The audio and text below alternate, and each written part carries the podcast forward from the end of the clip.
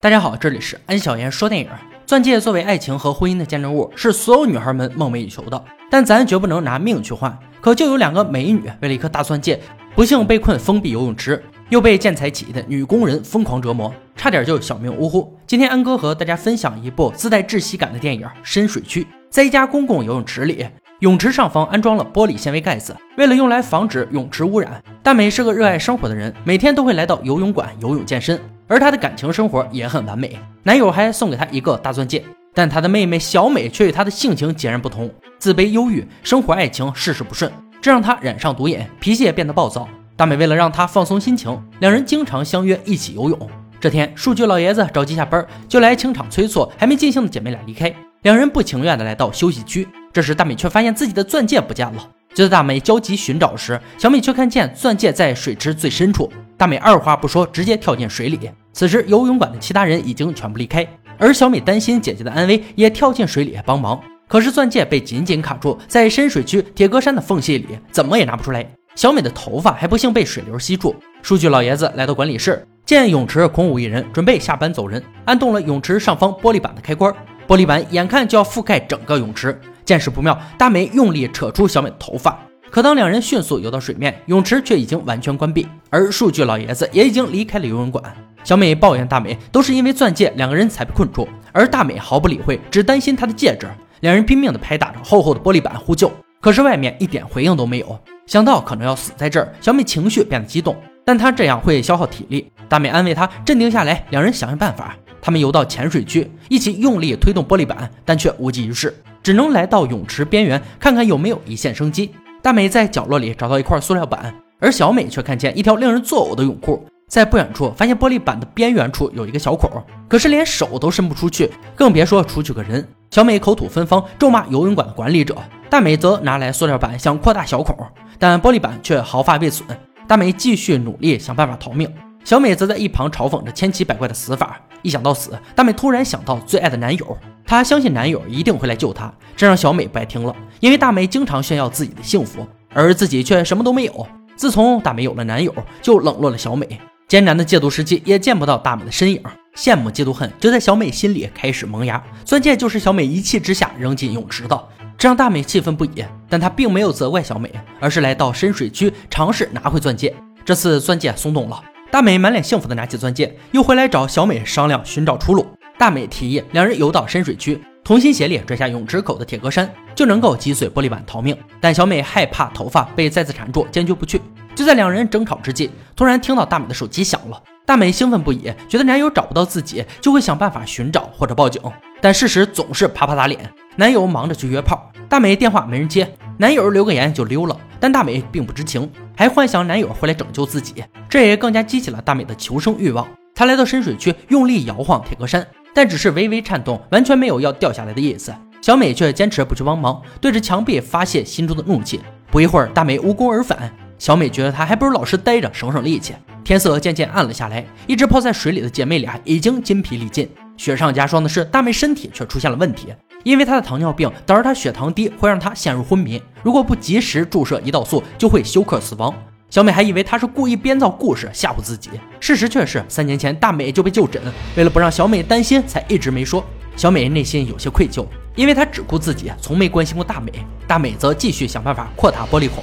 小美看着大美胳膊上的烧伤，提起了姐妹俩儿时的记忆，但当时小美还小，她只记得一个恶魔经常走进她的房间侵犯她，这也给小美的身心蒙上阴影。而那个恶魔就是姐妹俩的父亲，父亲还是个酒鬼。有一天醉酒回家后，抽着烟昏睡过去，烟头落在枕头上，引起火灾。大美想要救他，但自己也被烧伤，所以留下了胳膊上的疤痕。然而这火灾后，小美心里的恶魔就再也没有出现。就在这时，他们突然听到有推车声，姐妹俩激动不已，原来是游泳馆的清洁工。这时大美的手机又响了起来，姐妹俩拼命的呼救，清洁工也发现了他们，但他的目光却转移到大美的包上，一边翻看着钱包，一边回应着。姐妹俩以为终于可以获救了，但清洁工把手机和钱包占为己有后，他却发现监控拍下这一幕，然后走到监控室关掉所有监控，然后打开游泳馆的灯，但他并没有要救出姐妹俩的意思，这让大美感觉不对劲儿，因为九个月前清洁工因为偷盗被拘留，一无所有的他还拖欠着房租，姐妹俩想要活命就得说出银行卡的密码，趁你病要你命，这还真是赤裸裸的抢劫。姐妹俩思考后，坚决没有说出密码。清洁工被他们的固执激怒，关掉了泳池的取暖系统，再次逼问银行卡密码。感觉到加热器关闭的小美气愤地咒骂着，但这并没有影响到清洁工的诡计。可是大美的身体状况支撑不了多久，为了活命，她只能说出密码。随后，清洁工却拿着银行卡没了踪影，水温却一直下降。姐妹俩泡在冷水里瑟瑟发抖，紧紧拥抱在一起取暖。不知过了多久，她们已经面无血色，大美也变得越来越虚弱。于是小美想试探着克服恐惧，潜入深水区拔出铁壳山。在看到铁壳山的瞬间，小美还是不敢上前。当她返回时，却看见大美已经昏迷过去。小美心急如焚地呼喊着她，幸好有惊无险，大美又醒了过来。姐妹俩相拥而泣。就在这时，清洁工突然躺在玻璃板上，因为大美银行卡里只有八十元，这让她觉得被姐妹俩耍了，很是气愤。通过小孔恶狠狠地让姐妹俩快去死，这彻底惹怒了小美。她在泳池边缘把塑料板磨得很尖锐。然后假装痛哭忏悔道歉，把清洁工哄骗到小洞口，用塑料板戳向他的耳朵。清洁工痛苦地呻吟着，被激怒后随即打开泳池的清洁系统，强大的水流喷涌而出。本就体力不支的姐妹俩怎能承受得住虚弱的大美再次昏迷？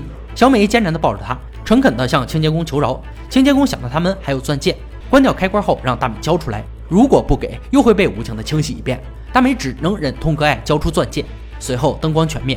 清洁工可能去见宝了。又过了很久，朦胧中，泳池的玻璃板缓缓打开，一束刺眼的灯光照射进来，是大美的男友来救她了。大美虚弱的倒在男友的怀里，但她却找不见小美了。只见她在水底挣扎着。大美瞬间惊醒，原来是一场梦。只见小美把尖锐塑料板抵在脖子上，想要自杀。她觉得拖累了大美，想快点解脱。大美真诚地表达出对小美的在乎，血脉相连的姐妹怎么可能丢下不管？然而清洁工并没有走。而是在开心的欣赏大钻戒。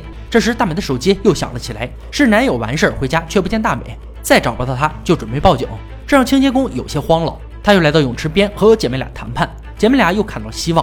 其实以前清洁工也过着无忧无虑的生活，可这些虚无缥缈的东西总会在一瞬间崩塌。他说的也有些道理，这也让身处险境的姐妹俩懂得要珍惜眼前人。煽情的画面结束，清洁工良心发现，和姐妹俩约定打开玻璃板开关，自己就会离开。姐妹俩相视一笑，开心的期盼着。可当清洁工输入开关代码时，玻璃板却纹丝不动。再试一次，还是没反应。肯定是数据老爷子不相信有前科的清洁工，所以改变了代码。清洁工气愤地拍打着键盘，难得想救一次人，还他妈出现故障。而姐妹俩还在水里傻傻的等着，清洁工也无能为力，便丢下姐妹俩离开了。但他却留下了大美装着药物的包。小美疯狂地拍打着玻璃板，以为他在说谎。外面的声音渐渐消失，姐妹俩无助地相拥在一起。时间一分一秒的过去，小美还在不停的寻找出路。大美奄奄一息的说出藏在心底的秘密：原来父亲火灾那天，大美并不是去救他，而是狠狠的把他按倒在汹涌的火海中，直到不再挣扎，自己才逃离，就是为了让小美不再受到他的侵犯。听到这些，小美才知道大美一直为自己背负的痛。她决定摆脱恐惧，换她来背负一切，毅然决然的来到深水区，用尽全力掀动着铁壳山，还要不停的游到水面换气。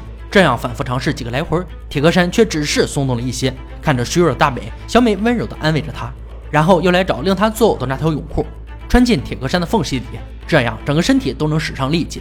但小美已经筋疲力尽，她游到水面，大声怒吼，发泄了怨气。